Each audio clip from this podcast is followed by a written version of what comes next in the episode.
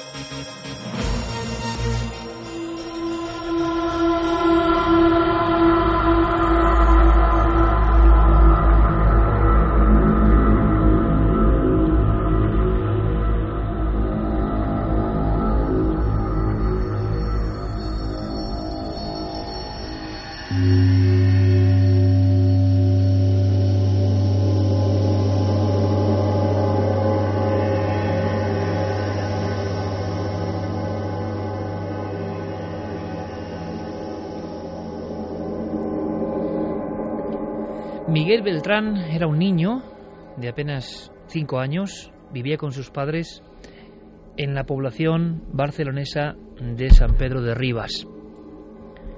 Vida absolutamente cotidiana, normal. Los días transcurrían tranquilos y era invierno.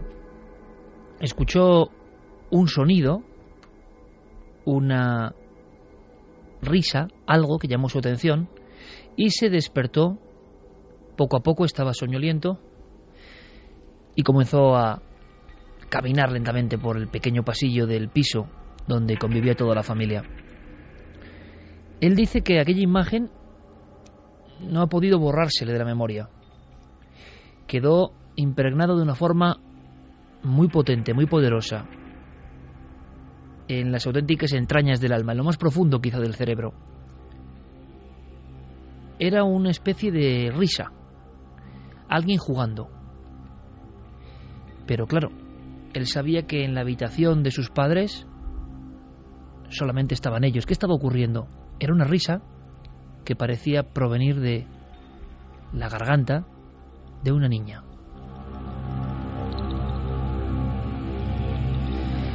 Con curiosidad más que miedo, porque no sabía qué estaba pasando, este niño fue aproximándose al marco de la puerta esta estaba entreabierta y entonces observó. Efectivamente, su padre y su madre dormían profundamente. Respiraban hondo. No movían un solo músculo. Deslizó su visión, su mirada hacia los pies de la cama y entonces descubrió algo asombroso ante esos dos padres absolutamente dormidos en un sueño plácido, aparecía una niña vestida de blanco, de su misma edad, el pelo muy lacio y oscuro, esto se le quedó también muy marcado, muy grabado, que sonreía, que parecía estar divirtiéndose, vestida con una especie de gala antigua, y estaba, y esto tampoco lo puedo olvidar, nuestro protagonista, saltando sobre la cama. Saltando sobre la cama e incluso haciendo ademán de coger los pies de la madre. La escena parecía propia de un sueño. ¿Era realidad o era una ficción? Estamos imaginando ahora ese muchacho contemplando la escena. Es madrugada, podría ser perfectamente la 1 y 34 como ahora y tendrá un peso fundamental en la historia y en la biografía de este muchacho que a pesar de todo se considera absolutamente escéptico, que no cree en este tipo de cosas. Pero a raíz de nuestra petición permanente de sucesos, nos estamos encontrando con muchos individuos, muchos testigos, muchos oyentes, que están revisando la memoria de su infancia que están viajando en el tiempo hacia escenas como esta ocurrida en San Pedro de Rivas en 1994. Durante más de 30 segundos, este amigo, Miguel Beltrán, pudo observar, absolutamente despierto, repito, cómo aquella niña, vestida con algo parecido a, a una túnica o un traje de comunión, se divertía, ajena a todo, saltaba, se reía y no le miraba. Estaba como haciendo algo al margen de su presencia. Tampoco se despertaban sus padres. Seguían en ese sueño, sin ser conscientes de lo que estaba ocurriendo en esa habitación. Es entonces, al notar, al percibir que no es ninguna imaginación, que no es ninguna fantasía, cuando nuestro amigo vuelve a su cuarto aterrorizado, hay que imaginarlo, y se esconde bajo las sábanas. No puede dormir. Pero él se quedó muy intrigado, evidentemente. ¿Quién era esa niña si en su familia no había ninguna persona de esa edad ni con ese aspecto? Solo pudo verle el perfil. Un perfil blanquecino, un perfil como de persona de otro tiempo.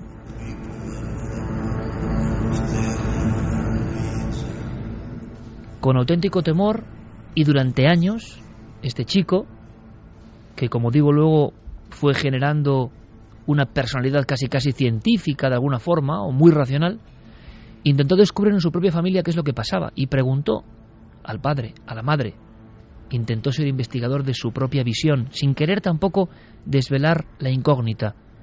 Como tantos otros testigos, se sentía un poco avergonzado del observado, porque ¿quién le va a creer? ¿Esto le ocurre a los niños? ¿Es habitual que pase en las personas de menos edad? Por tanto, también es habitual que se descarte por parte de los padres como simples fantasías? ¿Qué había visto realmente? Y él intentó llegar a algún tipo de conclusión, y nosotros hemos hablado con él, y esto es lo que nos comentaba. Entonces yo intenté estirar un poco de la lengua a mis padres para ver qué pasaba. Y a mi padre nunca le he arrancado ninguna palabra, pero mi madre dejó caer algo como. Todo empezó cuando vino una amiga mía que se le había muerto la hija. Eso dijo. La madre sí, con algo más de miedo, parece que argumentaba que después de la visita de una amiga, de una compañera que se había quedado sin su hija, todo había empezado a cambiar en la casa y parece que ella sí que era más consciente, sí que sabía, sí que intuía que algunas noches ocurrían cosas como si un pensamiento, un recuerdo, una visión pudiese haberse quedado allí. Lo curioso y lo que recordaba Miguel es que en alguna ocasión, en episodios que uno no sabe en qué umbral están, mm, la madre le confesó a su propio hijo que él se había despertado en mitad de la noche, había acudido al cuarto y parecía estar hablando, dirigiéndose a alguien. Pensaron incluso en un episodio de sonambulismo. Es decir, en ocasiones este muchacho, Miguel, parecía haber dialogado, parecía haber hablado con esa niña, siempre una niña. Llegó el caso a ser tan angustioso para la familia que en 1994, a finales de ese año, lograron trasladarse a Villanova y la Yeltrú. Nada más entrar en la otra casa, los hechos pararon. La historia de esa niña que saltaba en la cama ante los padres dormidos pasó mejor vida. Nunca más ni un solo incidente. La gran pregunta es, ¿cuál es la naturaleza de estas cosas? ¿Y por qué quedan de una forma tan gráfica y tan metida en la mente de quienes los han vivido? Precisamente esta semana hay un informe científico que intenta resolver el misterio de esas visiones de los niños. Visiones tan complejas y tan detalladas como esta. No es una sombra en el umbral de la puerta. No es una imagen borrosa que avanza por un pasillo. No, no. Es algo tan detallado como esto.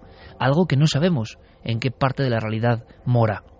Pero esta noche, precisamente esta noche, aunque hay mucha actualidad, vamos a dedicar nuestro último fragmento del programa a hablar de este informe y hacer un repaso de algunos casos que nos han llegado en estas últimas fechas. Casos de personas como cualquiera de vosotros que han recordado algo que pasó en la niñez. En la niñez pasan muchas cosas mágicas y algunas, también hay que decirlo, son aterradoras. Esta noche vamos a adentrarnos en ese mundo que parece olvidado y que a veces, como en un flash, vuelve a salir a la luz.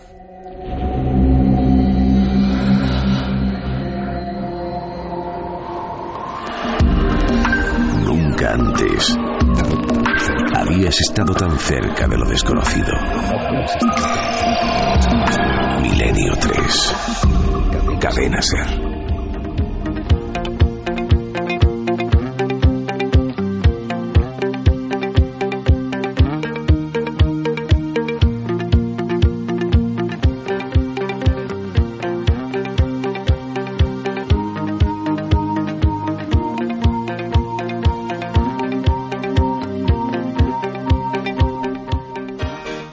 Nuestra nave radiofónica del misterio que ya carga todas sus baterías. Este será solo uno de los temas. Especial testimonios en la última hora.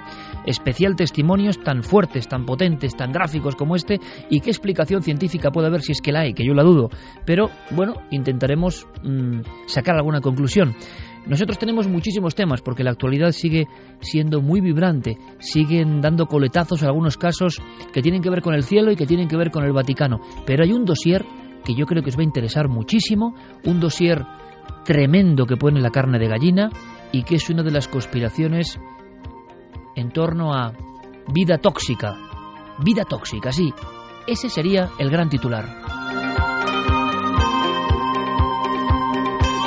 Con Noel Calero, Fermín Agustí, los dos Javieres que hoy eh, de alguna forma toman día libre por diversos motivos, por supuesto estarán con nosotros dentro de poco, y nosotros que mm, vamos a mandar un fuerte abrazo a toda esa gente que está sufriendo, a toda esa gente que está en hospitales, precisamente como hablamos de esta humanidad nuestra que, que parece condenada en ocasiones cuando uno lee ciertas cosas a la autodestrucción. Da la impresión de que este mundo industrial que hemos creado busca eso, nuestro propio fin. Lo vais a entender enseguida. Hemos construido una sociedad en la cual gran parte de las cosas que comemos, respiramos, sentimos casi a flor de piel son dañinas para nosotros mismos. ¿Cómo es posible? ¿Qué clase de, extraña paradoja es esta?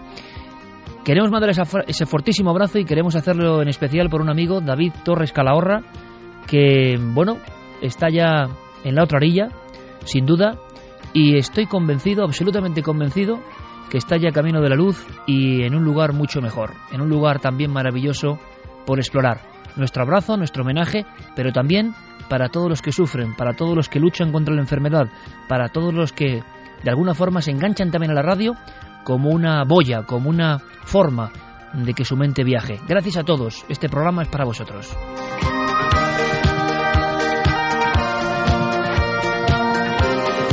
1 y 42 minutos. Compañero Santiago Camacho, buenas noches. Buenas noches, Iker. Hoy tenemos un tema, eh, como digo, esencial. Mm, un tema vital. Un tema en el que tenéis que opinar.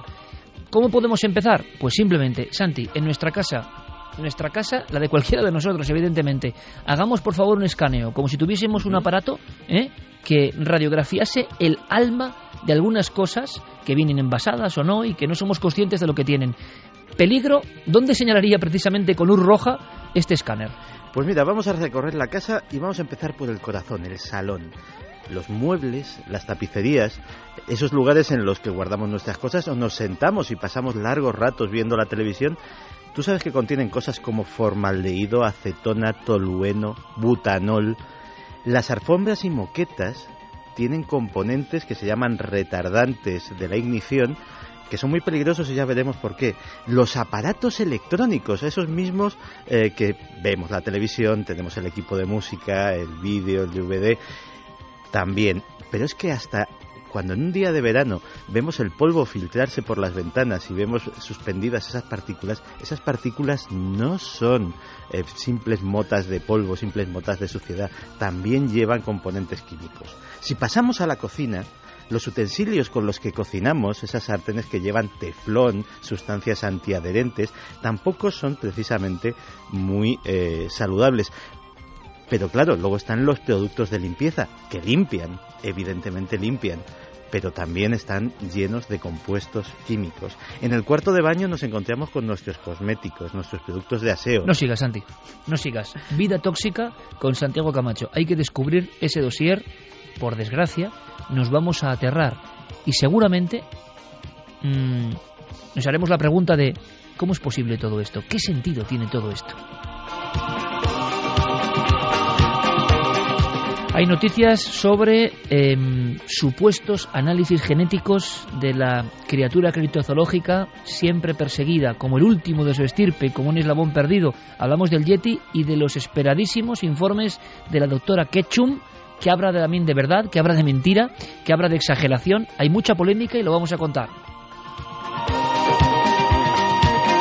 También, por supuesto, miraremos al cielo, porque esta semana, esta misma semana, después de lo ocurrido en Rusia, han aparecido otras bolas de fuego en diferentes puntos. Em, y hay investigadores que tienen una teoría paralela. Advierten de que la Tierra está pasando por un umbral realmente complicado. También vamos a intentar saber qué hay de fondo. Y por supuesto, Carmen, buenas noches. Buenas madrugadas, Iker. No podía faltar el Vaticano. Es decir, el seísmo es tan fuerte que las noticias siguen llegando y sigue habiendo información realmente jugosa. La verdad es que sí, hace unas horas eh, salían publicados en varios medios de comunicación italianos unos informes que al parecer eh, fueron incluso pedidos por Benedicto XVI. Informes donde se habla de corrupción, del Banco Vaticano, de pederastia e incluso de lugares de citas, donde tendrían algunos prelados que viven en la ciudad del Vaticano y que se llevarían a cabo dentro de la propia ciudad. Pero no solo eso. En el penúltimo Ángelus del Papa los titulares dicen el Papa evocó al diablo en su penúltima aparición. Igual no tiene nada que ver, pero algunas viejas profecías, y algunas muy apócrifas hay que decirlo, cobran como otra fuerza. Revisábamos esos mensajes extrañísimos de la no menos extraña historia de Garabandal. San Sebastián de Garabandal, años 60, todos ya lo sabéis, esas niñas entrando en trance y recibiendo mensajes. Mensajes que de inmediato son prohibidos de alguna forma por la propia Iglesia, así como otros lugares han sido bendecidos, entre comillas, con esa luz verde o ese sello de autenticidad por parte del Vaticano, como puede ser Fátima o Lourdes, Garabandal, como está envuelta de cosas demasiado raras, queda aparte. Y cuando uno ahora revisa los papeles de Garabandal, y repito, puede que no tenga nada que ver, sí que se estremece por el contenido de algunas de estas profecías lanzadas a las cuatro niñas. Una de ellas firmada el 18 de junio de 1965. Decía, antes la copa se estaba llenando, ahora está rebosando. Cardenales, obispos y sacerdotes caminan en gran cantidad por la vía de la perdición y arrastran con ellos a muchas almas. No es la única profecía mm, que de alguna forma adivinaba o intuía problemas, algunos muy carnales y muy terribles, dentro de la plaza de San Pedro. Bueno, yo creo que el menú apetece porque es realmente intrigante. Comenzamos.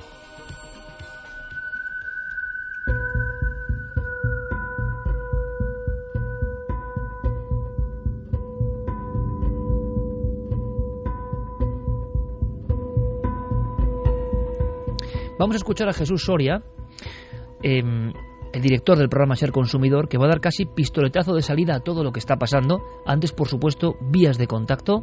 Guillermo León con todo coordinado desde ikerjiménez.com, todos los contenidos, todas las redes y mucho más. Pues las vías de contacto de siempre a través del correo electrónico milenio3 con número arroba cadenaser.com y en las redes sociales nos tienen que buscar en Nave del Misterio, en Facebook, en Twitter y en Google Plus. Gracias por vuestra participación y esta noche fundamental, claro, vuestra firma, mm, vuestra pequeña sentencia de alguna manera, lo que opináis, lo que decís, lo que os parece indignante, porque hablábamos hace unas semanas de esos hallazgos cotidianos, por desgracia, en nuestro país hallazgos terribles como contenedores con animales enfermos que se utilizaban para pienso y sospecha la Guardia Civil que podían haber sido empleados para algún tipo de producto humano. Santiago Camacho tenía, y desde hacía tiempo, hay que decir que Santi suele adelantar a la actualidad, eh, un dossier, una carpeta que ponía eso, vida tóxica.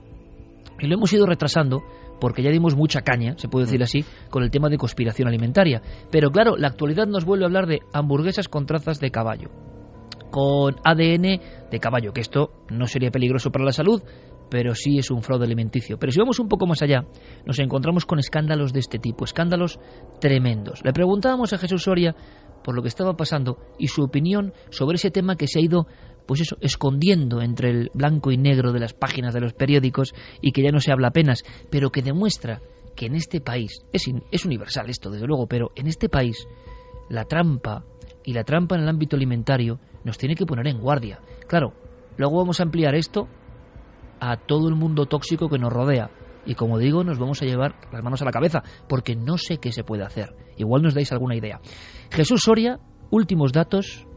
Em, recordad que animales que comían con canibalismo involuntario priones eh, de su propia especie dieron eh, origen a una enfermedad eh, como las vacas locas. No es cosa de andarse con bromas. Una enfermedad que trasladada luego al ser humano provocó algunos de los síntomas más terroríficos que se recuerdan. Bien, pues ahora pasaba en España esto y Jesús lo calibraba de la siguiente manera.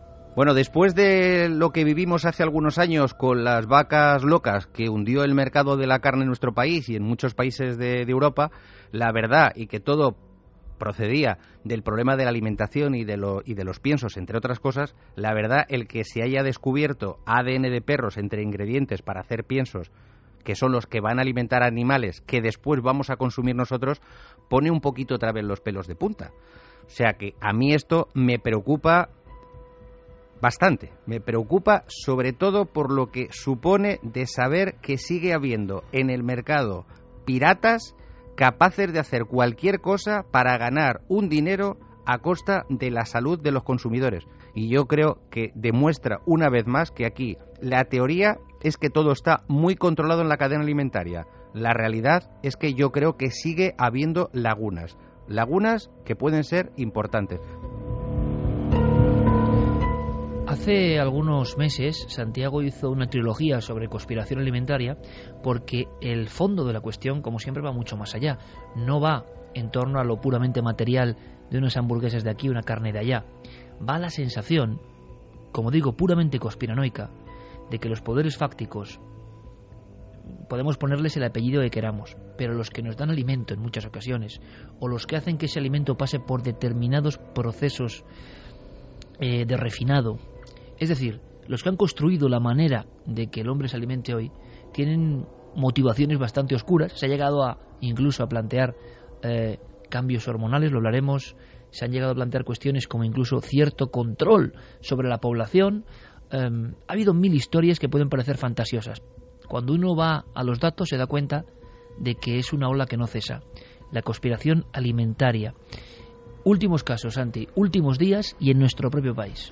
Pues sí, hemos tenido, eh, hemos tenido esos eh, casos de eh, bueno, hamburguesas con trazas de especies como puede ser el caballo, que efectivamente no son en absoluto tóxicas, pero que denotan una cierta manipulación y una cierta eh, ánimo de lucro ilegítimo porque lógicamente el caballo es, eh, es, una especie mucho más barata. Y en muchas veces se trata de reses que no han sido criadas para su consumo. La carne de caballo es mm, según eh, según quien le gusta deliciosa. Ha habido carnicerías de caballo en casi todas las ciudades españolas y las sigue habiendo pero sigue eh, habiendo dos míticas o una que yo sepa en la correría en Vitoria mítica porque yo pasé mi niñez por ahí. Yo nunca las había visto hasta que fui a Vitoria ¿eh? yo he de decir que me he recorrido gran parte de España y en la vida había visto una carnicería de caballo hasta que fui a Vitoria en la calle Correrí de Vitoria donde yo pasé mi infancia corriendo de un lado a otro en un barrio gótico por ejemplo en, el barrio no, no ha habido ninguna no, había dos había dos. Se consumía mucho en sí y en algunos países de Europa es, eh, es una carne muy consumida eh, pero estamos hablando de reses que pasan absolutamente todos sus controles sanitarios, que pasan, eh, que son alimentadas, eh, cuidadas por veterinarios, sacrificadas y esa carne controlada después de sacrificada por los técnicos, como pasa exactamente igual con los corderos o con las vacas, etcétera, etcétera. Pero este no sería el caso. Estaríamos hablando de reses que se han dedicado al tiro, que se han dedicado al deporte, que han estado envueltas en la fiesta de los toros, etcétera, etcétera, que no sabemos en qué condiciones han criado, en qué condiciones han vivido, de qué se han alimentado, qué tratamientos médicos han sufrido a lo largo de su vida. Y que se muestra con esto, Santi, simplemente que es la punta de un iceberg que indica que hay un descontrol brutal. Efectivamente. Y que eh, cuando hemos tenido casos muy desgraciados y muy notorios en nuestro país, como puede ser el, muy polémico caso del aceite de colza, y que siempre hay, cuando se trata de lucrarse por medio de la alimentación, gente que está dispuesta a dar gato por liebre al coste que sea preciso. Eh, lo que ya eh, roza absolutamente lo surrealista son estos casos de piensos para animales que contienen animal. cosa que ya de por sí es seria, pero que contienen animales como perros, es decir, animales que no son en absoluto, eh, mm, no han pasado jamás por un matadero, vaya. Y animales, ojo con esto, trama en Salamanca y en Galicia, ya informamos de ello, animales eh, que iban, digamos, para la incineradora mm. y que muchos venían de laboratorios enfermos. Sí, las fuentes que se han citado de procedencia eran laboratorios, perreras, eh, incluso que han sido eh, recogidos, porque eh, las clínicas veterinarias tienen muchas bajas, sacrifican a muchos animales que no se les puede, que no se les puede dar salida. Eso va a unos contenedores verdes que, se, que pasa como material biológico, material de contaminación biológica, y en teoría de ahí pasaría a una incineradora y punto. Alguien en mitad del camino ha cogido esos contenedores verdes procedentes de esos laboratorios, de esas clínicas veterinarias, de esas perreras, y eh, directamente las ha metido en la trituradora y en la máquina de hacer el pienso. Es una especie de vieja historia repetida y uno pensaba, y por eso alarmamos, y ahora os vais a sorprender con lo que viene a continuación, alarmamos primero, ¿por qué? Porque para nosotros es un tema de misterio, es un tema de la conspiración, es un tema de qué pasa de fondo. ¿Solo hay cuestión económica o algo más? O nos venden que todo está controlado en esta sociedad. Es un tema de engaño, ¿no? Claro. Sobre todo es que nos están engañando a todos con lo que estamos comiendo y con lo que está alrededor nuestro. ¿no? Sobre todo los peligros. Claro, sobre todo la sensación que nos dan constantemente de que todo está hipermecanizado y uno tiene esa, esa sensación, ¿verdad? Cuando va a cualquier hipermercado, que todo está, y como debe ser, y seguramente está. Pero hay cosas sorprendentes. Y en nuestro país tenemos esa vieja tradición, ¿no? El aceite de colza con tantos muertos en la espalda y con no pocas conspiraciones y misterios alrededor, o por ejemplo, el orujo de la muerte, un desvío de nuevo de una partida de alcohol más barato, pero desde luego nocivo, gente que se empieza a quedar ciega en Canarias, y ojo, en Nueva York, en los barrios bajos de Nueva York, gente quedándose ciega entre vagabundos por algunas cajas que ya acabaron allí con ese alcohol embotellado en Galicia. Es decir, tenemos, por desgracia, una vieja, vieja tradición de personas que por unos duros de más matan a sus congéneros. Dicen, no eran conscientes. Hombre, en el mundo del envase de la alimentación hay que ser consciente. Y creíamos que todas esas historias podían quedar al margen, pero parece que sigue habiendo casos. Y la bola sigue agrandándose. Y la sensación del ciudadano medio, como nosotros, o como todos los que escucháis ahora mismo, es, ¿nos estarán contando toda la verdad, Santi? Pues sí, la verdad es que eh, llama mucho la atención que estos sean los casos que afloran precisamente. Y si fuera solo la alimentación, pues estaríamos, eh, estaríamos por lo menos en un ámbito mucho más controlado. A fin de cuentas, la industria alimenticia sufre, los, sufre y con razón los controles de las autoridades sanitarias que están permanentemente eh, velando por nuestra salud o al menos intentándolo. Pero esa carpeta que decías tú de vida tóxica que efectivamente existía en este ordenador desde hace cuatro o cinco meses, este era el momento de sacarla por una de esas sincronicidades que tú no conocías cuando me propusiste que hoy precisamente sacásemos este tema. Y es que precisamente esta semana la Organización Mundial de la Salud mm, ha sacado a la luz un informe que se titula Estado de la ciencia de los productos químicos disruptores endocrinos que precisamente desarrolla absolutamente todo lo que se citaba en esa carpeta, todo lo que se denunciaba por parte de científicos, de ecologistas, eh, de químicos desde hace mucho tiempo y que en un informe de hace 10 años la Organización Mundial de la Salud decía que las pruebas eran muy débiles y que no había que alarmarse por las cosas que vamos a contar ahora, diez años después, esa misma organización ya no dice que las pruebas son débiles, dice que las evidencias son enormemente graves y que hay que tomar medidas al respecto. 1 y 59, o sea que por desgracia el dossier que Santi estaba ahí mm, aguantando en el congelador se ha puesto de máxima actualidad esta semana, Organización Mundial de la Salud. Creo que vamos a conocer a un personaje muy interesante esta noche. Sí, hoy vamos a tener un cicerone de excepción que nos va a guiar por un territorio sumamente peligroso, nos va a guiar por nuestra propia casa. Y es un hombre, Carlos de Prada, eh, que yo creo que es la mejor persona para hablarnos de este tema. Es uno de los pioneros del periodismo medioambiental en este país. Lleva 25 años escribiendo, colaborando en medios audiovisuales, hablando sobre este tipo de temas. Es autor de diversos libros, entre los que destaca el último, precisamente trata sobre esto. Se titula La epidemia química y precisamente dice que esa epidemia ha entrado en nuestros hogares, ha entrado en nuestros cuerpos, ha entrado en nuestra vida por la puerta de atrás. Y bueno, aparte de, aparte de periodista y de divulgador, es una persona que no solamente cuenta estas cosas, sino que está tremendamente comprometida. Ahora mismo es promotor de una campaña que se llama Hogar sin Tóxicos, que está eh, patrocinada por la Fundación Vive Sano y por el Fondo de Salud Medioambiental, que es una organización que él mismo también ayudó a fundar. O sea que es el periodista típico, entre comillas, que metido de fondo en la investigación va introduciéndose en espiral, se empieza a encontrar cosas increíbles y al final un reportaje o un tema más se convierte en su bandera, en una causa. En su vida, en su vida propiamente y, bueno, eh, ahondando sobre estos temas tuve, tuve ocasión de acceder a sus trabajos, primero a su libro, luego estuve viendo algunas de sus intervenciones y mm, si le hemos traído aquí es porque es una persona y lo van a comprobar nuestros oyentes que defiende eh, con una pasión, con un conocimiento y sobre todo sin alarmar más que diciendo la verdad, es decir, sin exagerar, sin sensacionalismos, sin, eh, sin concesiones al susto fácil, eh, pero que nos va a contar y nos va a guiar por todo eso.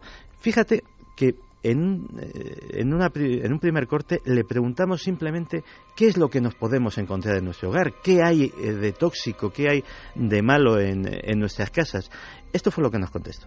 Hay que tener en cuenta, por ejemplo, en, hablando de temas de contaminación química, que son los que yo más eh, llevo, eh, por ejemplo, que en 1930 se producían en todo el planeta un millón de toneladas de química sintética.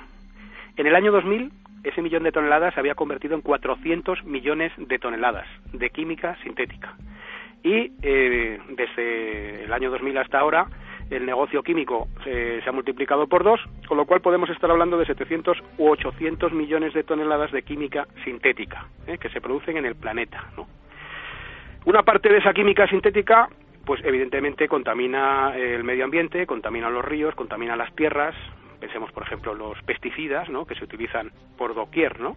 en cualquier zona agrícola de nuestro país y mm, esos residuos de pesticidas pues llegan a nosotros a través de la alimentación ¿eh? y otros contaminantes eh, que no son esparcidos eh, voluntariamente de manera deliberada pero que contaminan el entorno como pueden ser muchos contaminantes persistentes pues también pueden llegar a través de esa vía pues a nuestro organismo no a través por ejemplo de la vía alimentaria no y no solamente ya la vía de la alimentación sino también muchas cosas que metemos en casa de manera inadvertida acerca del posible riesgo que pueden tener por su contenido en sustancias tóxicas, ¿no? Y que pueden, por ejemplo, contaminar el polvo doméstico, ¿no? Eh, y son cosas que a lo mejor, pues por ejemplo, pueden estar estas sustancias en una pintura, pueden estar aplicadas a un tejido, como sucede con los retardantes de llama, que es uno de los grupos de sustancias eh, que más preocupan. Pueden ir, por ejemplo, los productos de limpieza, estar en ambientadores, estar en fragancias, están en infinidad de cosas que respiramos en, el hogar, por ejemplo, ¿no? Y es algo donde no se está haciendo hincapié, a pesar de que hay datos muy claros, por ejemplo, de la Organización Mundial de la Salud y de otros eh, organismos alertando, ¿no? acerca de ello. Claro, nos acaba de dibujar un extraño círculo vicioso. Es, lógicamente, un resultado del progreso. Pero uno también tiene la extraña pregunta ahí en la cabeza de no nos informan. Esto que acaba de contar no es muy conocido. Eh, el público medio, nosotros mismos, siempre lo digo, no sabemos de esto. Si esto es así, valga la redundancia, debería anunciarse en todas partes, porque está nuestra salud en juego. ¿Qué clase de extraña conspiración de jadez es esta? Creo que hay un elemento fundamental, una sustancia, un producto, no sé qué demonios es esto, con el que hay que tener especial ojo, Santi. Pues sí, es el bisfenol A prácticamente está presente en todos los plásticos. Y cuando digo todos los plásticos... ¿En esta botella que tengo aquí? Sí, eh, en esa botella que tienes ahí, en las, en las carcasas de los CDs, en las tarjetas de crédito con las que pagamos a diario. Y hasta hace poco en los biberones. Hasta hace muy poco en los biberones. Eh, se continúa empleando en las latas de conserva, por ejemplo. Eh, y, mm, entre otras cosas, pues se le ha asociado con el cáncer de mama, con problemas de fertilidad, con el cáncer de próstata, con enfermedades coronarias.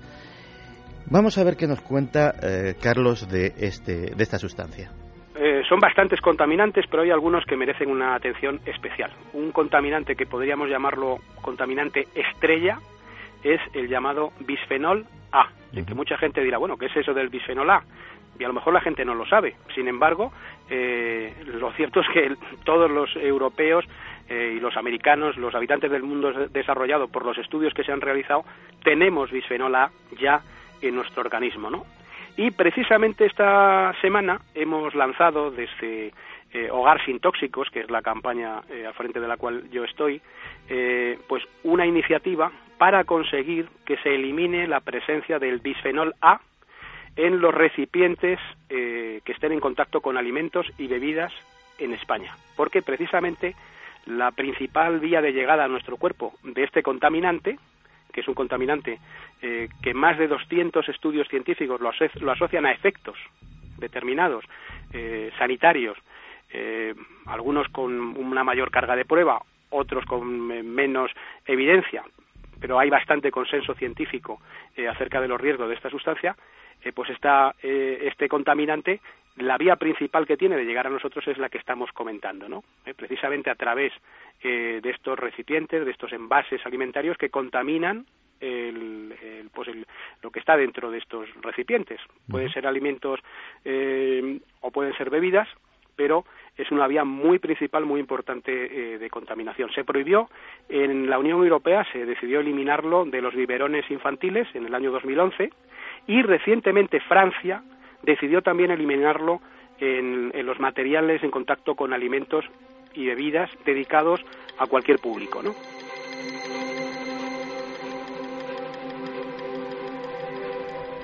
imagino que no soy yo solo ahora el boquiabierto y también imagino que miles, cientos de miles de amigos y amigas se están enterando hoy.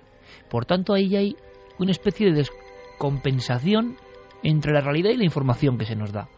Están todo el día bombardeándonos con no sé qué informaciones y estas no. O sea, que nosotros mismos, aquí presentes Noel, Fermín, Santi, Carmen y yo, como todos vosotros me imagino, habéis sido niños que han tomado biberón con bisfenol. Mm, pues hombre, si ahora, si ahora se descubre que esto tiene estos problemas, uno no deja de sentirse como extraña cobaya del sistema, ¿no? Siempre a todo pasado todo y luego nos quejaremos de qué, de qué pasa qué. Es decir, esto es una especie de entramado que uno no acaba de entender como si alguien sabe que un producto es nocivo no se elimina de inmediato. Y luego se meten los científicos en sus propias batallas. Pero esto cómo es posible? Santi, los efectos en el organismo son evidentes. Sí, los efectos en el organismo son evidentes. Existen, eh, como muy bien ha dicho Carlos, multitud de eh, estudios científicos y ya ahora ahondaremos sobre esos estudios científicos y lo que dicen eh, sobre esta sustancia. Pero fíjate que voy a citar una anécdota que por personal además eh, creo que es muy gráfica, porque muchas veces podemos decir, bueno, pero eh, el tupper este de plástico que llevo al trabajo, o la botella de agua, o cualquier recipiente, tampoco es que haga mucho.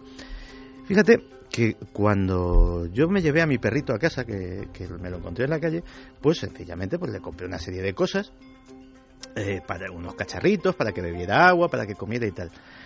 A los pocos meses noté que eh, la trufa, la, el hociquito, se le empezaba a poner blanco. Eh, perdía su color negro característico y se decoloraba hasta ponerse rosa. No era un síntoma mortal, pero lo llevas al veterinario. ¿Qué te dice el veterinario? Dice, eh, bebe en un recipiente de plástico, ¿verdad? Dice, sí. Dice, cámbiaselo por un lado de metal y ya verás cómo se le pasa enseguida. ¿Y en nuestro cuerpo qué pasa, Santi? Y en nuestro cuerpo, pues efectivamente las asociaciones eh, son tremendas. Estamos hablando de diferentes tipos de cáncer, pero también se le ha asociado con trastornos eh, como la hiperactividad, como el déficit de atención Eh, casi todas las sustancias de las que vamos a hablar son eh, lo que se llaman disruptores hormonales. Es decir, eh, cuando eso entra en nuestro cuerpo, cuando entra en el cuerpo del perrito y le cambia el color, es porque su cuerpo interpreta que eso no es una sustancia química, sino que es una hormona que es una hormona que ha producido su propio cuerpo. Por eso se llaman disruptores hormonales, porque interrumpen o alteran la función de las hormonas naturales. ¿Qué sucede? Pues puede haber casos como en el caso de los tumores, en el que eh, sencillamente por una alteración hormonal se produzca una tumoración, se produzca eh, un crecimiento normal de las células, puede haber efectos muy graves en el tema de la fertilidad y de hecho los descensos en la fertilidad tanto femenina como masculina en Occidente muchos expertos los atribuyen precisamente a estas sustancias, nada que ver con el estrés ni con otro tipo de cosas. Y no solamente a estas sustancias, sino a, la exposición a estas sustancias no de adultos, sino desde eh, que estamos en el vientre de nuestras madres. Es decir, no solamente no influirían en nuestra fertilidad eh, desde la etapa que somos fértiles, sino que influirían en el desarrollo futuro de nuestra fertilidad desde que somos muy pequeños.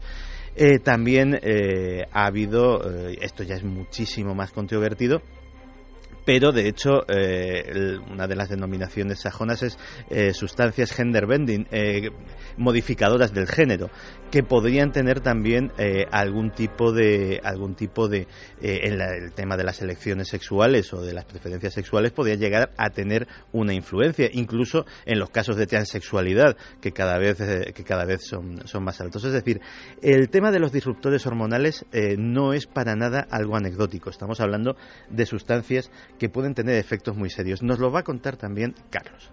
Sí, mira, en el caso del bisfenol A, eh, pues por ejemplo hay efectos que son sobre el desarrollo del sistema nervioso central, eh, sobre el desarrollo cerebral, eh, sobre el desarrollo del aparato reproductor, es decir, por ejemplo, efectos sobre la producción de, esperma, por los estudios que se han realizado, probablemente también efectos sobre enfermedades cardiovasculares, también algunas investigaciones la asocian a la, a la diabetes, eh, lo que hay que darse cuenta es que el, funcionamiento de las hormonas es algo muy importante en el organismo, ¿no? Y que contaminantes como el bisfenol A, que son contaminantes con efecto hormonal, pues pueden causar un desequilibrio eh, en, el, pues en el equilibrio hormonal del organismo, ¿no? Y especialmente en etapas tempranas del desarrollo, como por ejemplo cuando se está desarrollando el embrión, esta, esta aparición de estas sustancias que imitan o bloquean o perturban ese equilibrio hormonal pues puede dar luego pie a infinidad de problemas, ¿no? Eh, uno de los casos es el del bisfenol A, ¿no? Pero hay muchas otras sustancias que tienen efectos eh, hormonales y que pueden causar desarreglos. De hecho, eh, por eso esta semana la Organización Mundial de la Salud hacía hincapié en estos contaminantes hormonales que pueden ser pues tan perjudiciales en muchos casos, ¿no? 2 y 12. Esto es muy curioso, amigos, porque se hablaba mucho en los ambientes conspiranoicos vamos a llamarlo ambientes de la nueva era, ambientes alternativos, ambientes que a veces son marginados rápidamente por las mentes pensantes diciendo que, bueno, son gente que habla de cosas muy raras. Pero es que enseguida se ha producido, como en otros muchos temas, el salto a los grandes periódicos mundiales y a los estamentos científicos como la Organización Mundial de la Salud. O sea que muchas veces, ojo, porque los se cuentan delirios, resulta que en los delirios llevan cosas muy reales.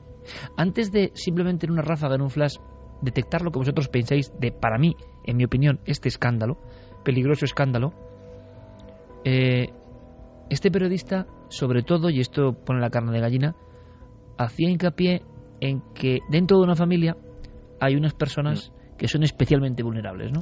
Sí, esa es la pregunta que tanto por ti como por el resto de los padres que nos escuchan más eh, la mente hacerle a Carlos y es si los niños, en concreto, son eh, especialmente vulnerables o tienen exactamente el mismo riesgo que los demás. Y la respuesta no es nada halagüeña. Claro, es por eso que precisamente, por ejemplo, en la decisión que se tomó en 2011 en la Unión Europea, ¿no? de prohibirlo en biberones, era para proteger a los niños, ¿no? Es decir, los niños, los niños tienen una serie de, y ya no hablamos solo del bisfenola, ¿no? Sino en general de los tóxicos, de los contaminantes, tienen una serie de cosas eh, que los hacen mucho más susceptibles, ¿no? Eh, para empezar, un niño respira más, con lo cual puede eh, absorber a través del polvo doméstico y otras vías muchos más contaminantes en su cuerpo, bebe más porcentualmente que un adulto, come más Y además, no solamente por esta vía ingresa en su cuerpo una cantidad importante de tóxicos superior en proporción a lo de los adultos, sino que encima los sistemas de desintoxicación orgánicos en los niños están mm, inmaduros, entonces no pueden eliminar de la misma manera esos contaminantes, con lo cual se acumulan más los tóxicos dentro de sus cuerpecillos. Y, y además, una triste eh, circunstancia es que los niños, también por estar en desarrollo, son mucho más sensibles. O sea, fíjate, eh, casi parece diseñado por una especie de, de cruel Herodes, ¿no? De, contra los niños, ¿no? O sea, no solamente acumulan más tóxicos, porque se exponen más a ellos, sino que encima los eh, eliminan peor y encima son más vulnerables a sus efectos que los adultos, ¿no? Entonces los niños son, por ejemplo, por las políticas que hay en este sentido en la Unión Europea, eh, un foco de atención muy principal a la hora de prevenir las enfermedades que pueden tener que ver con la exposición a sustancias químicas, ¿no?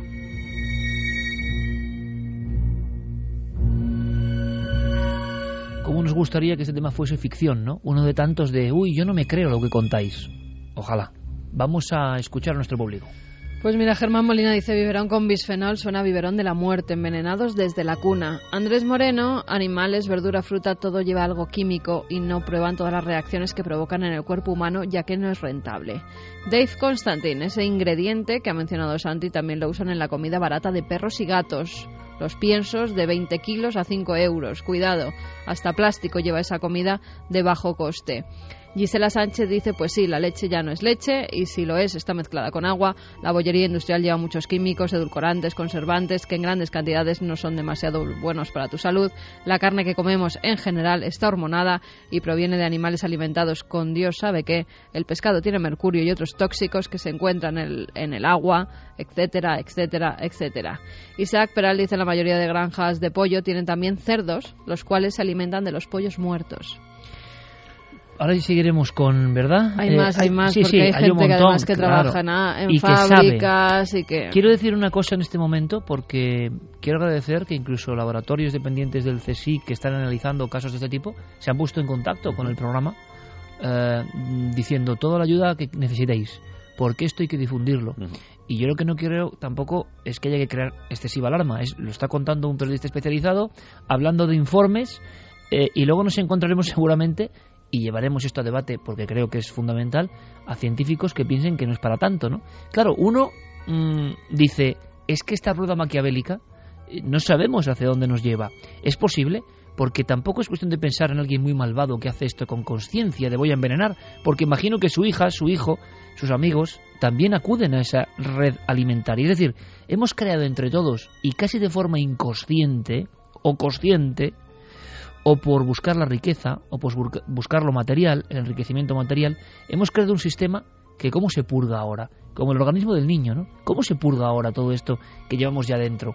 Desde luego es muy difícil. Estoy recordando, y esto eh, es un poco fuerte, pero estoy recordando cómo en la revista Mundo Desconocido, claro, tan marginal ella, ¿no?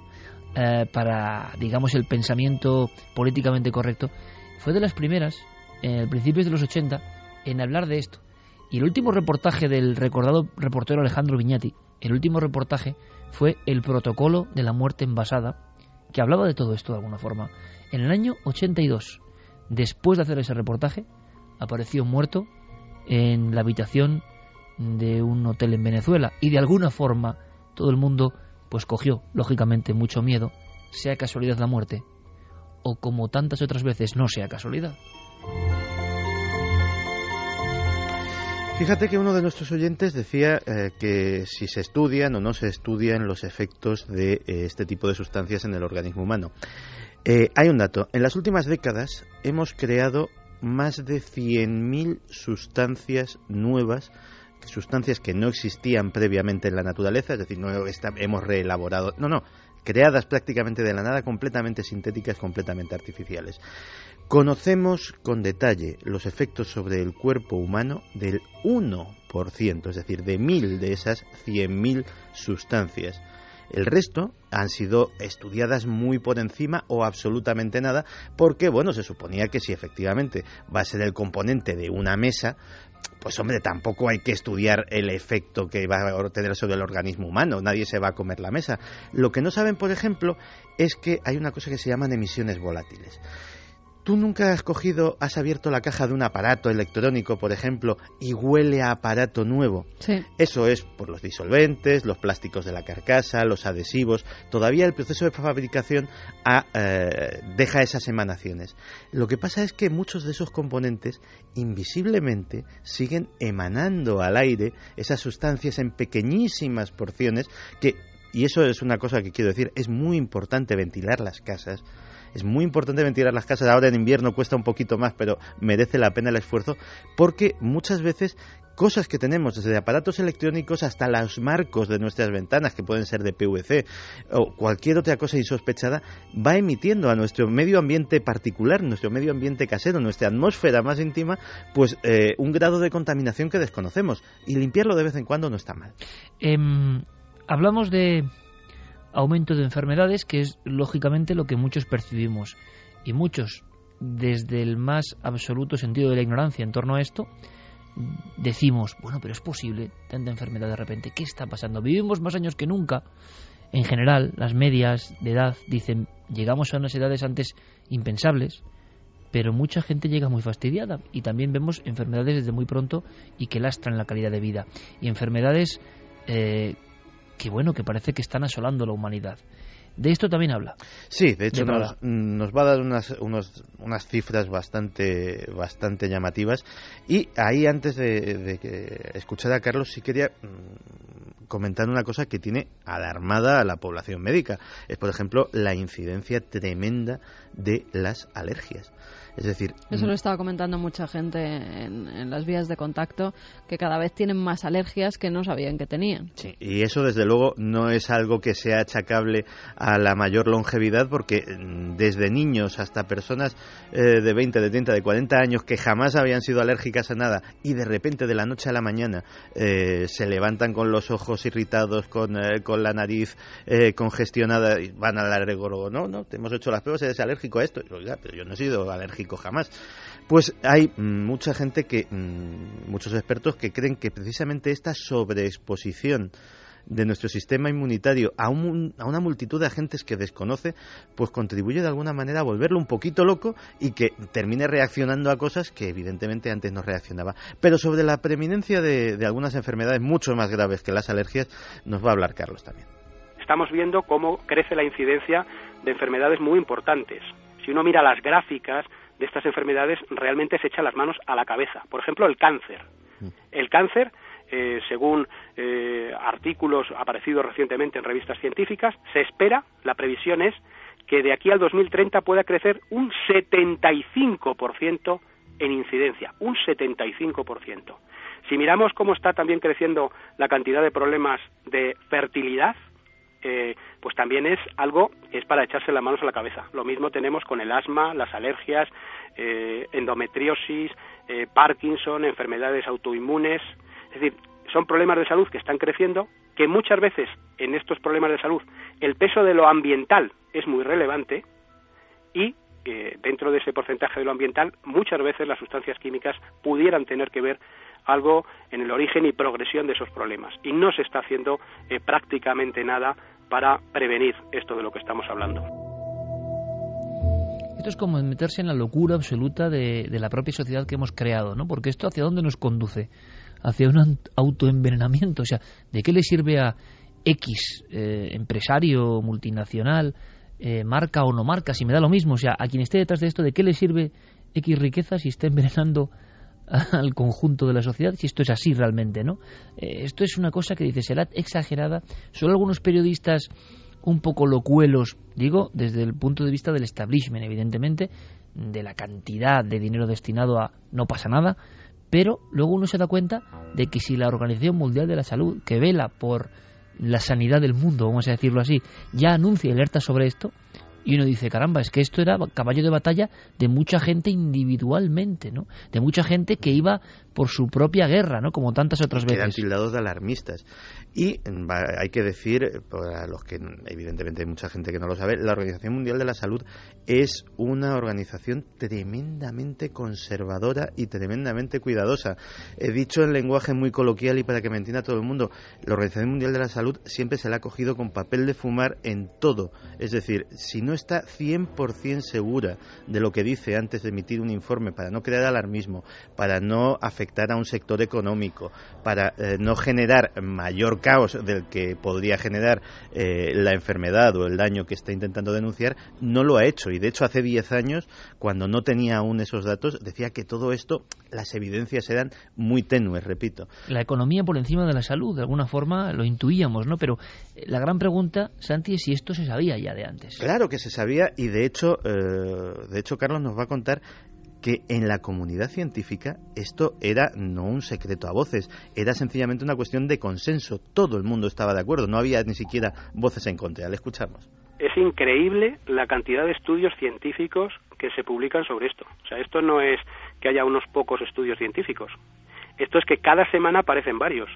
Y además estudios eh, realmente muy claros acerca de muchísimas cosas. Lo que pasa es que a pesar de que se publica muchísimo, ¿eh? hay mucha investigación con financiación pública en todo el mundo desarrollado acerca de estas cuestiones.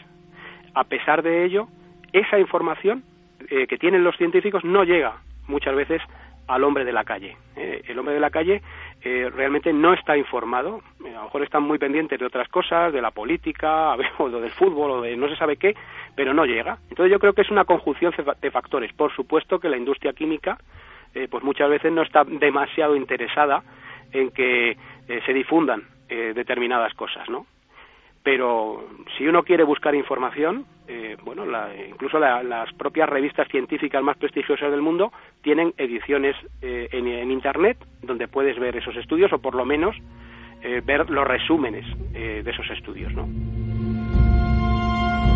Es todo auténtico miedo y además uno no sabe bien cómo salir de este círculo. Este círculo, que parece el círculo del infierno de Dante, eh, tiene muros muy sólidos, porque ¿qué hace uno? ¿Qué hace uno? Deja de beber esta botella de plástico, evidentemente, ha, condicionado su vida a la comodidad y entonces, claro, pues beberá esta botella de plástico, tendrá este aparato y esperemos a que dentro de unos años se descubran cosas de, las emisiones de aparatos, en fin, pero claro, para intentar no, no, no quedar todos de alguna forma con esa sensación de, de, de impotencia, ¿no? Ante esto que estamos escuchando, y que además remite a los principales eh, estamentos mundiales. Santi, la gran cuestión es, ¿tenemos alguna especie de decálogo para saber qué hacer o para empezar a pelear con esto? Eh, no sé si es cuestión de irse, porque yo creo que ya ni en una montaña ni en una costa perdida, eh, porque el efecto de todo esto es ya global, ¿no? global. Los abuelos lo decían, ¿no? Al final lo que va a ser una verdadera riqueza es un pozo y un huerto. Mm.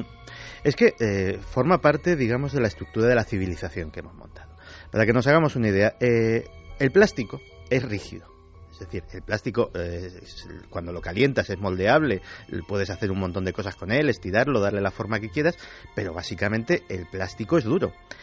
Tú tienes, una, en cambio, en, en el cuarto de baño, una cortina que es de plástico y no es dura es como de tela, es eh, perfectamente moldeable. Eso es porque se le ha añadido una cosa que se llaman los talatos.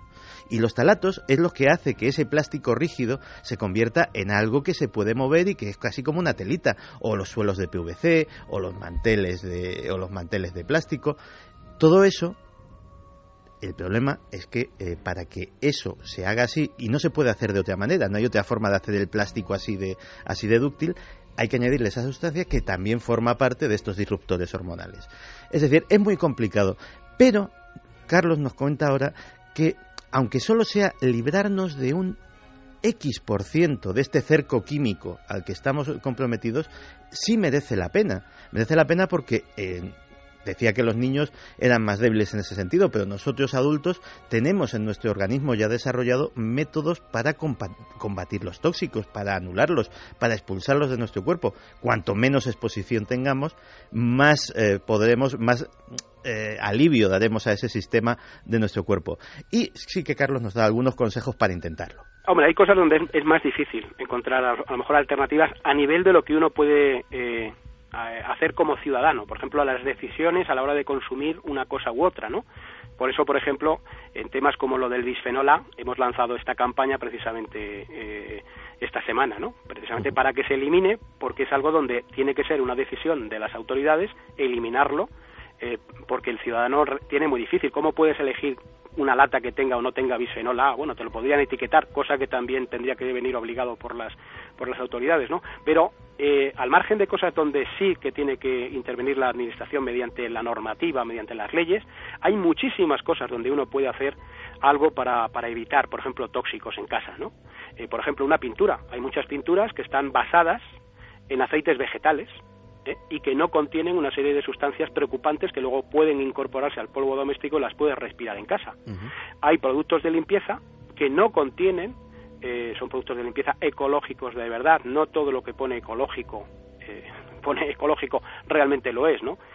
pero sí hay productos ecológicos de limpieza que no contienen una serie de sustancias. Y luego hay decisiones muy sencillas como mm, plantearse, ¿es realmente necesario tener en casa limpia muebles, limpia cristales, limpia suelos, eh, limpia hornos, limpia... ¿Realmente es necesario, por ejemplo, poner el suelo de la casa como si fuera un quirófano? ¿O, basta a lo mejor limpiarlo, limpiarlo con, eh, con agua, vinagre y limón y poco más, porque realmente no vamos a comer en el suelo, ¿no? Lo que pasa es que, claro, en los días que corren, eso es muy complicado, muy difícil. Hemos ido hacia el otro lado, ¿no? Claro, es que eh, también hay una de las victorias del marketing es convencernos de que hay cosas que huelen a limpio. No, oiga, eh, las cosas limpias no huelen absolutamente a nada. Lo que nosotros entendemos que es el olor a limpio es el olor a jabón, el olor a detergente, el olor a perfume, una serie de sustancias químicas, pero realmente eso no es olor a limpio, eso es olor a química. Las cosas limpias no huelen absolutamente a nada. Y partiendo de, esa base, podemos eh, darnos cuenta de que muchas de las cosas, en teoría higiénicas, y que está muy bien tener una higiene, y está muy bien tener la casa limpia y tener el cuerpo limpio, pero que muchas veces nos extralimitamos y queriendo hacer un bien terminamos haciendo un daño. Es muy curioso porque esta semana, repito, la Organización Mundial de la Salud, por eso es noticia, abre la página de cuidado con estas sustancias que están en nuestras casas y bueno, genera un debate que antes era solo mantenido por, digamos, periodistas muy valientes, ¿no? O científicos muy valientes. Ahora ya es una auténtica cuestión de salud global. Eh, nuestro público.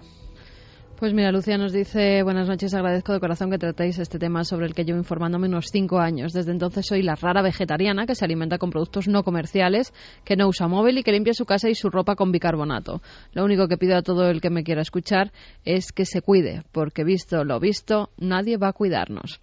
Rubén Huescar dice hace algún tiempo escuché que incluso por la gran cantidad de conservantes los cuerpos estaban tardando en descomponerse. Bueno, hay un, hay un dato también de esta semana que me llamó muchísimo, muchísimo la atención, que eh, lo han notado los pescadores deportivos, los pescadores que pescan truchas, que pescan salmones en nuestros ríos y que se han dado cuenta de que los peces están muy relajados, los peces están muy tranquilos y tienen unos comportamientos poco habituales.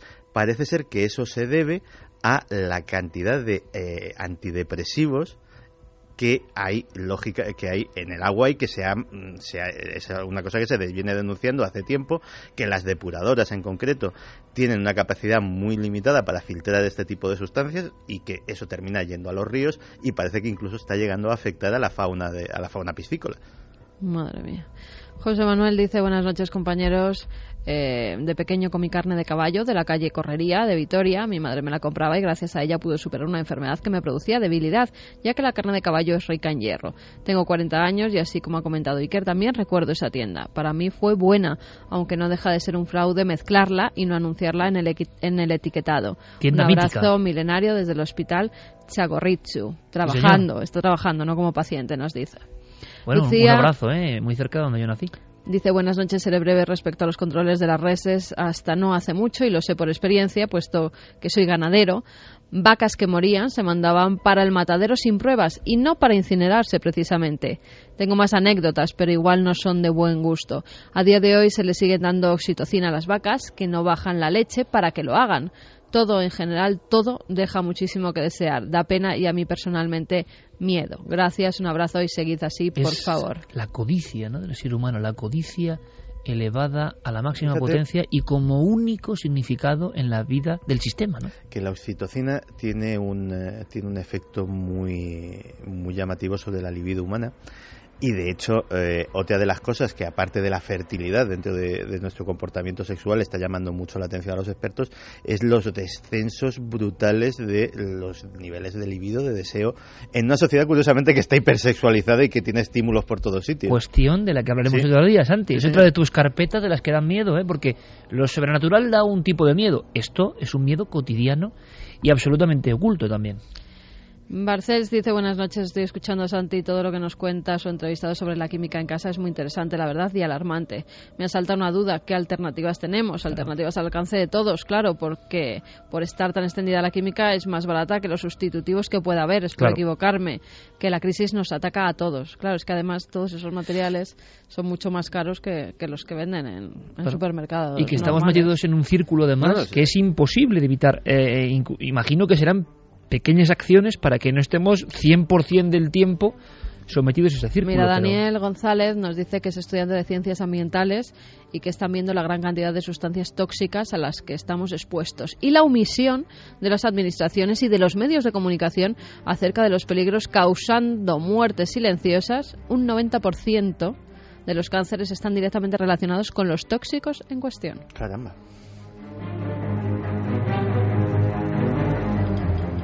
Son opiniones, por supuesto, personales. Nosotros no queremos tampoco alarmar al gran público. Si nos extraña, hombre, hay grandes compañeros como Jesús Soria y otros muchos periodistas, como estamos viendo a Carlos de Prada, tantos otros que llevan informando.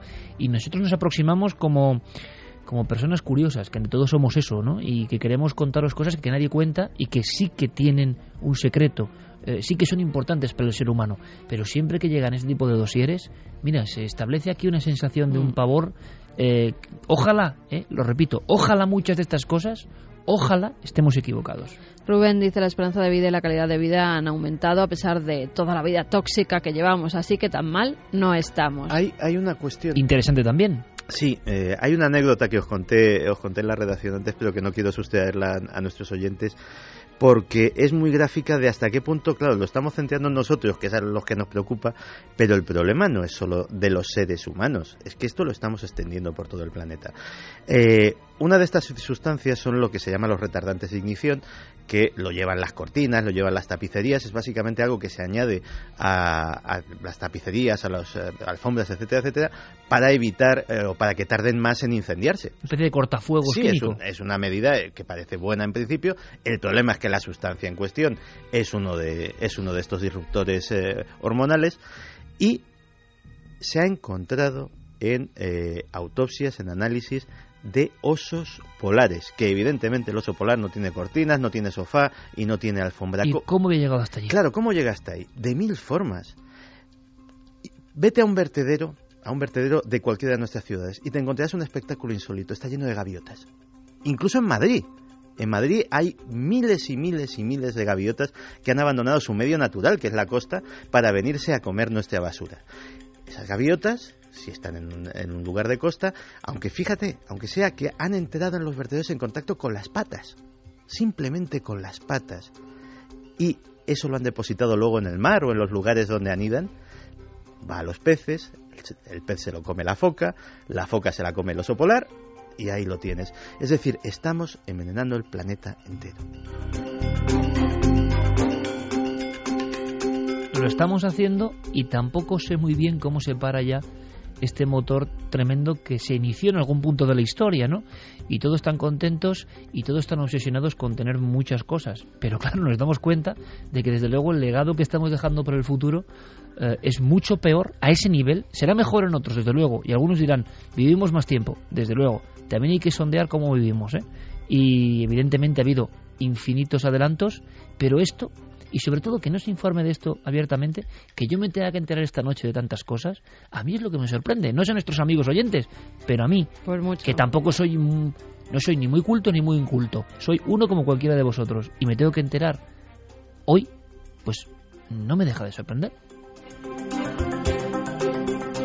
Precisamente hoy se publicaba un estudio eh, Santi, en la cara oculta, dio la primera campanada de algunos lugares de Alemania, por ejemplo, con poblados del cáncer, ¿no? Así de claro, Mm. con una gran incidencia. Ahora en China, En China, además, eh, utilizan pueblos del cáncer por primera vez, eh, reconociendo que sí que existen. El Ministerio chino de Medio Ambiente ha reconocido que tienen un gran problema. Hay más de 400 pueblos de los que se pueden llamar del cáncer, es decir, donde las tasas de esta enfermedad son 30 veces, en ocasiones mayores, que en el resto de localidades. No solo eso, además, eh, sobre todo es por las fábricas. Todos los productos que nos llegan de China. ¿Quién no tiene ya productos de China en su casa? no, los tienes aunque no quieras tenerlos. Las fábricas allí han aumentado y entonces hay pueblos enteros que los vertidos han convertido a los ríos en negros. Un río de la fertilidad que era muy conocido allí, donde se bañaban de niños, donde los ancianos iban porque decían incluso que sus aguas eran curativas. Ahora es que es peligroso incluso que te mojes con ese agua. Con lo cual, eh, esas tasas han crecido. Fíjate, en 2010 es cuando por primera vez un periodista, Deng Fei, publica que hay esos pueblos del cáncer y dice que hay 100. Y siempre es un periodista, siempre es un tipo solo, Mm. siempre es alguien a la contra, que saca un informe, que a veces se lo cepillan, que a veces desaparece, que a veces ya no cuenta más, que a veces le llega una advertencia. Pero siempre hay un periodista Mm. que también uno se enorgullece de la profesión, que saca ¿no? la espita de un, de un tema muy gordo. Algunos de ellos, por el miedo de la gente, se ha quedado incluso como pueblos fantasmas, pero han creado otros pueblos y los llaman a esas nuevas poblaciones eh, los refugiados de la polución. Hay como guetos de estos refugiados porque incluso en algunos pueblos como en Shiditou los vecinos empezaron a contabilizar en una lista los que iban muriendo de cáncer porque ya eran tantos los casos que decidieron poner una especie de, de placa e ir poniendo los nombres de todos los que morían y del cáncer de que era la mayoría de estómago y de hígado, la mayoría de ellos. El informe del gobierno admite que la contaminación del aire y del agua mata todos los años de forma prematura a 460.000 chinos. Todos los años de forma prematura, ¿eh? Sería más o menos como una población cercana a. Murcia, más o menos, también, Sí, o sí, sí, una cosa así. Los lugareños dicen eh, que han sido advertidos además de que periodistas extranjeros que vayan a preguntar, que no hablen, que no digan nada, que no den información, porque pueden tener un problema. Es un mundo de paradojas este, por cierto, que eh, yo lo que quiero es escuchar a científicos, si lo vais a escuchar, que nos digan que todo esto es una tontería, que todo esto es una paranoia y que todo esto no es verdad. Ojalá tengan la razón. En este caso iré con los escépticos, os lo aseguro. Así que par- pararemos ante un debate en televisión. Esta vez quiero que tengan la razón. De verdad, ¿eh? los escépticos lo, lo deseo, eh, que todo esto sea una pesadilla, una fantasmagoría, pero me da a mí que seguro que hay elementos que, que son reales, absolutamente reales. Hablaremos el domingo, por cierto, luego adelantaremos de Corea del Norte. Está a punto de, de, parece, dicen, eh, ocurrir algo grave. Y mañana, en Cuarto Milenio, hacemos una visita a ese país secreto. Os va a interesar. Pero había una noticia importante. Eh, corremos, eh, digamos, eh, la página del dossier, que seguirá abierto, por supuesto, con novedades. Y si tenéis cualquier tipo de información, ya sabéis, tenéis ahí las vías de contacto. Y Guillermo León, nuestro compañero, coordinando todo a través de ikerjiménez.com. Cualquier correo, cualquier cuestión detallada de una forma más extensa, podéis enviarla ahí porque estamos recibiendo mucho apoyo y muchos testimonios pues realmente impensables, ¿no? Mm, viendo de dónde proceden. Así que lo agradecemos de corazón, porque no solo queremos... co- Bueno, esto sí es dar miedo. No es solo el miedo sobrenatural como siempre el que nos atrae, sino el miedo del secreto, cosas secretas, cosas tabú, y cosa tabú es la que hemos contado esta noche sin duda. Otra para algunos es lo que está pasando en los cielos. A raíz del incidente de Rusia de hace una semana, resulta que ha habido más casos. Ha habido más casos. Si podemos poner un mapa rápidamente, Carmen, ¿en qué lugares del mundo ha habido más bolas de fuego? Se hablaba de Cuba, Estados Unidos. Sí, se habla de Cuba, de San Francisco, eh, Letonia también ponían, pero no hay nada confirmado. Italia. Italia, en España se vieron varias bolas de fuego. Bueno, ¿qué es eso? Eh, tiene que ver con lo astronómico, sencillamente es una señal de algo. Nuestro planeta está atravesando un umbral eh, más peligroso del que nos han contado. También en esto hay silencio, con esta música que pone Noel Calero maravillosa de Evangelis, la espiral. Estamos metidos en una espiral muy rara, ¿no? Estamos en el 2013 y tenemos la sensación no solo de aceleración, sino de que estamos haciendo cosas como muy extrañas, ¿no? El género humano. Eh, quizás sea precisamente el momento de reflexionar sobre ellas para aprender y empezar a deshacer ciertos caminos. Pero ¿qué ha pasado? Yo quiero hablar con Enrique de Vicente porque Enrique, director de Año Cero y hombre, un miembro de alguna forma ¿no? de esta familia, es una de esas personas yo creo que siempre lanza códigos muy interesantes que muchas veces se cumplen y que en un principio suelen ser incomprendidos. Él llevaba muchos años, fijaos, hace más de 20 años en Año Cero, fue eh, alertando de la posibilidad del incremento de estos enviados, de estos bólidos cósmicos. Enrique de Vicente, compañero, buenas noches. Muy buenas noches, Ike. ¿Podemos contar, Enrique, qué está pasando, qué ha ocurrido en las últimas fechas y que te ha llamado tanto la atención? Bueno, lo que ha ocurrido en las últimas fechas es que de repente hubo un impacto mundial a raíz de esa bola de fuego que surcó el cielo de Rusia, eh, pero resulta que lo de Rusia no es algo único en absoluto. Después de lo de Rusia, ha habido, y anteriormente ha habido, incidentes vistos por miles y en ocasiones cientos de miles de testigos en Florida, en California, en Canadá, en Cuba, en varios días sucesivos. O sea, hay incidentes permanentes. El martes pasado, creo recordar, sí, el martes día 19, se observó y siempre se fotografían o filman estos bolidos atravesando el sur de Italia y también se veía desde Malta.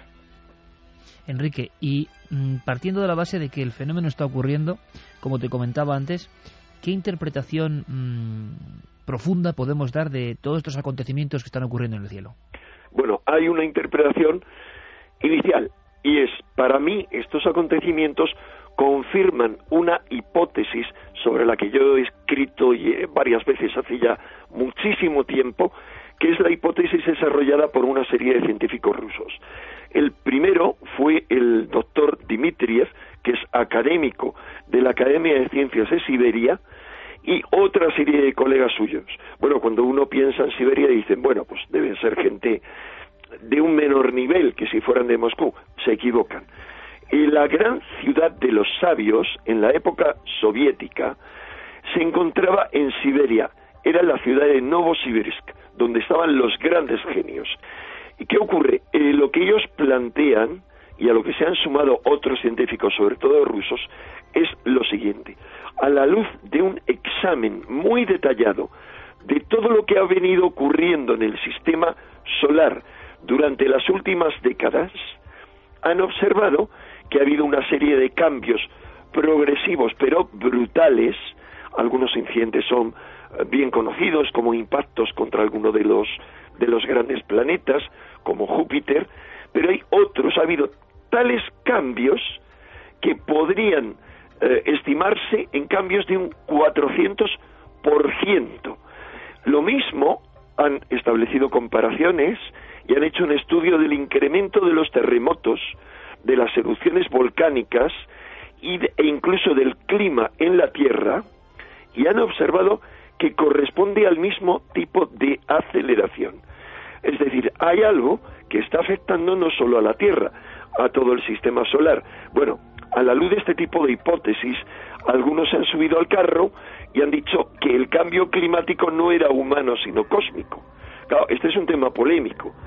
Yo siempre he pensado que era humano, pero a raíz de estudiar muy a fondo este tema, en este momento estoy convencido de que es humano y cósmico. Y eh, lo que ellos concluyen, y basándose en muchos datos, es que hemos entrado, desde hace tiempo nos estamos adentrando en una zona del universo diferente, repleta de anomalías, una zona en la cual deberíamos esperar incidentes como este que hemos que estamos hablando ahora. Es decir, ellos publicaron esto en los años 90 y mucho después de publicarlo hemos visto un incremento en la entrada de bólidos cósmicos a la Tierra. ¿Habría que estar inquietos, por tanto, Enrique? Eh, sí, habría que estar moderadamente inquietos. Enrique, por último, mm, ¿qué opinas de la versión oficial, de lo que dicen los astrónomos, los que vigilan Mm, este movimiento de los astros y esta aparición de meteoros. Lo que se cuenta en todos los periódicos, vamos, ¿tienes alguna opinión al respecto? Vamos, se cuentan muchas cosas. Vamos a hablar siempre de la corriente mayoritaria. La corriente mayoritaria es lógicamente, en ciencia, en política, en lo que sea, absolutamente conservadora. Es decir, atada al pasado y nada abierta a innovaciones. Y en ese sentido dicen, pues es normal que ocurra esto. Hombre, señores míos, es normal que al mismo tiempo que hay un gran cuerpo celeste que está describiendo una trayectoria en una dirección, aparezca otro cuerpo más pequeño como el de Rusia en otra dirección, horas antes aparezca otro en otra dirección, horas después otro, días después otro, pues a mí no me parece normal. Vamos a ver, han dicho que lo de Rusia, han dicho algunos de estos expertos, que lo, que, que lo de Rusia era un incidente casi sin precedentes comparable a lo de Tunguska, a la gran explosión de 1908. Y si es algo sin precedentes, hombre, a mí me parece que decir que eso se en el mismo día que ah, estaba pasando ese otro gran cuerpo celeste y que antes y después haya habido otros, y es mucho más fácil que nos tocara el premio de Euromillones que eso se dé. Ese es mi punto de vista. Y lo que yo diría es, quien diga que lo mío es una chifladura, que lo van a decir, hombre, que lo demuestre a nivel estadístico. Que demuestre que eso puede ser una casualidad inferior a una entre un millones. Enrique de Vicente, como siempre, compañero, maestro, muchísimas gracias. Muchas gracias a ti, Iker. Un abrazo.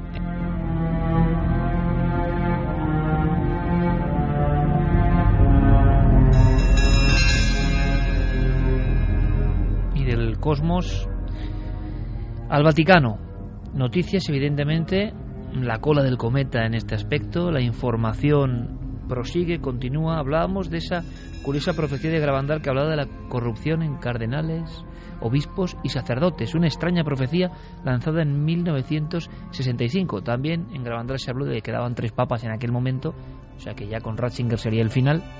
Lo que pasa es que todas las profecías se pueden adaptar. Claro, y se amoldan, y se amoldan. Juan Pablo I que se no cuenta porque Claro. solo duró tres días, o sea, cuentan los que quieren y los que Exactamente. este tampoco contaría porque ha renunciado, o sea, que es que también se van adaptando las profecías. Bueno, y después de todo lo que ha pasado y de todo lo que contamos impresionante sobre Tercer Secreto de Fátima, Celestino V, eh, Profecías de Nostradamus, San Malaquías, ha habido una semana, entre comillas, más tranquila, pero de pronto, en mitad, en el Ecuador de la semana, surgen una serie de informes, surgen una serie de cuestiones realmente espinosas, que se conocían algunas, pero que no eran tan de dominio público, ¿no? Y algunas suenan también, hay que decirlo, a, a novelón Hmm. siniestro. Pues mira, esta semana publicaban el diario La República y la revista Panorama, que además es un, ser- un semanario bastante conservador, o sea que no es como el periódico de La República, que muchas veces sí que va en contra del Vaticano. Eh, publicaba un informe que decía que había sido pedido por el propio Benedicto XVI a tres cardenales. Uno de ellos era el jefe de los servicios secretos del Vaticano, y en ese informe, después de lo que pasó con Batilix en febrero de 2012, pues les pidió, oye, investigad dentro del Vaticano, entrevistaos con gente y ved lo que hay de verdad en todo esto. A ver si se está moviendo algo, si hay una conspiración aquí dentro, si de verdad eh, todo esto que se habla de relaciones sexuales, pederastia, Banco Vaticano, tan de moda que están los sobres, las, pre- las preferencias en poner a una persona antes que otra, los tratos de favor, si todo eso era verdad. El informe eh, son dos tomos, eh, además, eh, según dicen, estas publicaciones están encuadernados en color rojo, sin ningún título, son más de 300 páginas donde punto por punto se dice qué cardenal, qué obispo, qué sacerdote lleva a cabo determinados asuntos. Apostaría fuertemente a que son tomos rojos encuadernados en una extraña piel, pero haciendo una especie de chiste, ¿no? Pero hablan de citas poco clandestinas, Esto se lo dan al Papa el 17 de diciembre. Desde entonces dicen que esos tomos están guardados en una caja fuerte y que Benedicto XVI, cuando sea nombrado el nuevo Papa, se los dará para que tenga conocimiento de todo lo que está ocurriendo en la casa de, de Pedro, ¿no? ¿y qué es lo que más podría escandalizar al gran público y sobre todo a los feligreses? Pues eh, sobre todo eh, relaciones sexuales de los llaman incluso en esos tomos los peces podridos del Vaticano. Esos peces podridos tendrían relaciones sexuales incluso dentro de los muros del propio Vaticano, también en algunas estancias, en algunas saunas, en algunas villas a las afueras de Roma, porque claro, tienen todo perfectamente hilado, siempre según esta publicación, Claro, ¿eh? estas claro. publicaciones, tanto la República como Panorama. Pero eh, Federico Lombardi, el portavoz del Vaticano, ya ha salido desmintiendo todas estas informaciones. Dice que estas publicaciones lo que quieren hacer es eh, variar de alguna forma el cónclave, influir en los que tienen que elegir al nuevo Papa, en esas 117 personas que deben elegir al nuevo Papa, y que lo que quieren es variar. Además hay toda una guerra. ¿Una guerra por qué? Porque están saliendo a la luz ahora cada vez más casos de pederastia. ¿Qué es lo que se dice en el tema conspiranoico? Y ahora Santi nos lo contará. Eh, que desde Italia están sacando a la luz todos los temas de pederastia del extranjero, Irlanda, Inglaterra, Estados Unidos, para que así se escoja a un cardenal que sea italiano. Es decir, de los italianos no están hablando. Es más, los medios de comunicación italianos dicen que cuanto menos se hable de esos posibles papables, mejor. Porque los que tienen que estar dentro del cónclave ya los tienen muy vistos, es mejor que no salga uno de los preferidos. Entonces hay todo un tema de conspiración, Iker, aparte mm, de todas esas citas que parece que se están llevando a cabo dentro del propio Vaticano con nombres y apellidos. Ha habido destituciones, ha habido nuevos nombramientos, con lo cual está todo muy movido. El Papa lo van a sacar en helicóptero el día 28 a las 5 de la tarde, se lo llevan a, las afueras de Roma, donde tiene, su donde tiene su residencia de verano, y lo dejan allí. Pero, pero fíjate, hay otra cosa que llama la atención. Lo van a tener viviendo dentro de las estancias del Vaticano, en una especie de chaletito, llamémoslo así, que está en los jardines del Vaticano. Un chaletito que ya hizo Juan Pablo II para que vivieran allí siempre unas cuantas religiosas. Cada cinco años iban cambiando esas religiosas. Una cosa curiosa. ¿Qué hay dentro de esa pequeña residencia dentro de los jardines del Vaticano? ¿Y por qué lo puso allí Juan Pablo II? Una estatua de la Virgen de Fátima. Luego me cuentas, quizá en la tercera hora, ¿hay alguna profecía sobre rayos y truenos y demás o no? Mucha gente lo relaciona con una fotografía mm. eh, obtenida esta semana. Santa, hay un par de informes y un par de historias que parecen ya de 007, vamos. Pues sí, lo, eh, primero es que el nuncio de su santidad en Reino Unido, el, eh, Antonio Menini, se ha encontrado con la desagradable sorpresa de un grupo de sacerdotes británicos que acusan directamente al cardenal primado que hizo Brian, que va a participar en el cónclave, de haber abusado sexualmente de ellos, emborrachándoles en sus habitaciones privadas y eh, solicitándoles luego favores sexuales. Algunos, según eh, citan los diarios británicos, entre lágrimas le decían, es que no te puedes imaginar lo que es un cardenal, no es como el presidente de tu empresa, es un ser que tiene control sobre toda tu vida y no le puedes decir simplemente que no. Esa, mm, de entrada, eh, encajaría con lo que decía Carmen de que están empezando a aflorar una serie de escándalos que favorecen a los, a los candidatos italianos en detrimento de los extranjeros. Pero la noticia vaticana de, de, la semana, antes de que saliese este, este informe, fue que contra todo pronóstico, cuando ya solo le quedan apenas unos días y se suponía que iba a ser el nuevo Papa el que iba a tomar esa decisión, eh, Benedicto XVI ha nombrado nuevo presidente del Banco Vaticano. Ha nombrado al alemán Ernst von Freiber, eh, que es eh, director de una de las mayores navieras del mundo. Naviera que, por cierto, se dedica, entre otras cosas, a la construcción de buques de guerra. Lo que se preguntó a, Lombardi si eso podía ir en contradicción con la ley de Dios. Y Lombardi se enfadó muchísimo con el periodista que se lo preguntó y le dijo que, bueno, que no. Y todos los analistas citan que esto es básicamente la última bofetada que le da eh, Benedicto XVI a Tarcisio Bertone, que fue el que destituyó a eh, Ettore Gotti Tedeschi, que fue el anterior, el anterior presidente del Banco Vaticano. Por cierto, que Ettore Gotti Tedeschi, según los medios italianos, que actualmente se encuentra en la cárcel eh, por otro tipo de, cuestiones, tiene depositado en, en, poder de una persona de su máxima confianza un informe que dice lo siguiente, en caso de que me asesinen o me pase algo extraño aquí dentro, habré muerto por esto, dalo a conocer al público. Curiosamente no es el único. El antiguo mayordomo del Papa, indultado in extremis por Benedicto XVI, también tiene unos papeles que también tiene depositados en un notario eh, de Roma que en caso de tener una muerte extraña deberían de ser dados a conocer a la prensa. nos pone Noel el nombre de la rosa Y esto nos recuerda un poco a esa abadía de los crímenes, ¿no? Esto es Totalmente. increíble, vamos. Eh, aunque sea en medio minuto, Hmm. había profecías antiguas Mira, hay que cosas que ya rayo, empiezan, ¿no? empiezan a, no solamente del rayo. Por ejemplo, ya ha salido a la luz que el Papa Pío X en 1909, durante una audiencia que tiene además con un grupo de jesuitas, cae en una especie de éxtasis.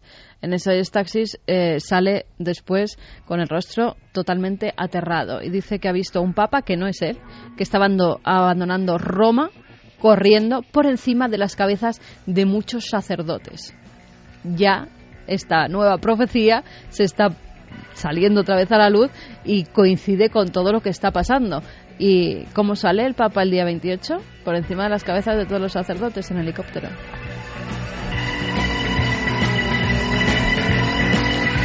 Nosotros luego continuamos con otras historias. Eh, Santi Camacho, compañero, muchísimas gracias. Gracias Muchas por todo gracias. ese informe. Hablamos de Corea del Norte el domingo, ¿eh? Sí, Mañana. porque parece que hay tambores de guerra que están sonando de- por, por esa zona del mundo. Vamos a hacer una visita al país secreto y nos vamos a sorprender. Como siempre, compañero, gracias por todo lo que nos has asustado hoy. Un placer, no asustado, pero un placer. Gracias, Santi.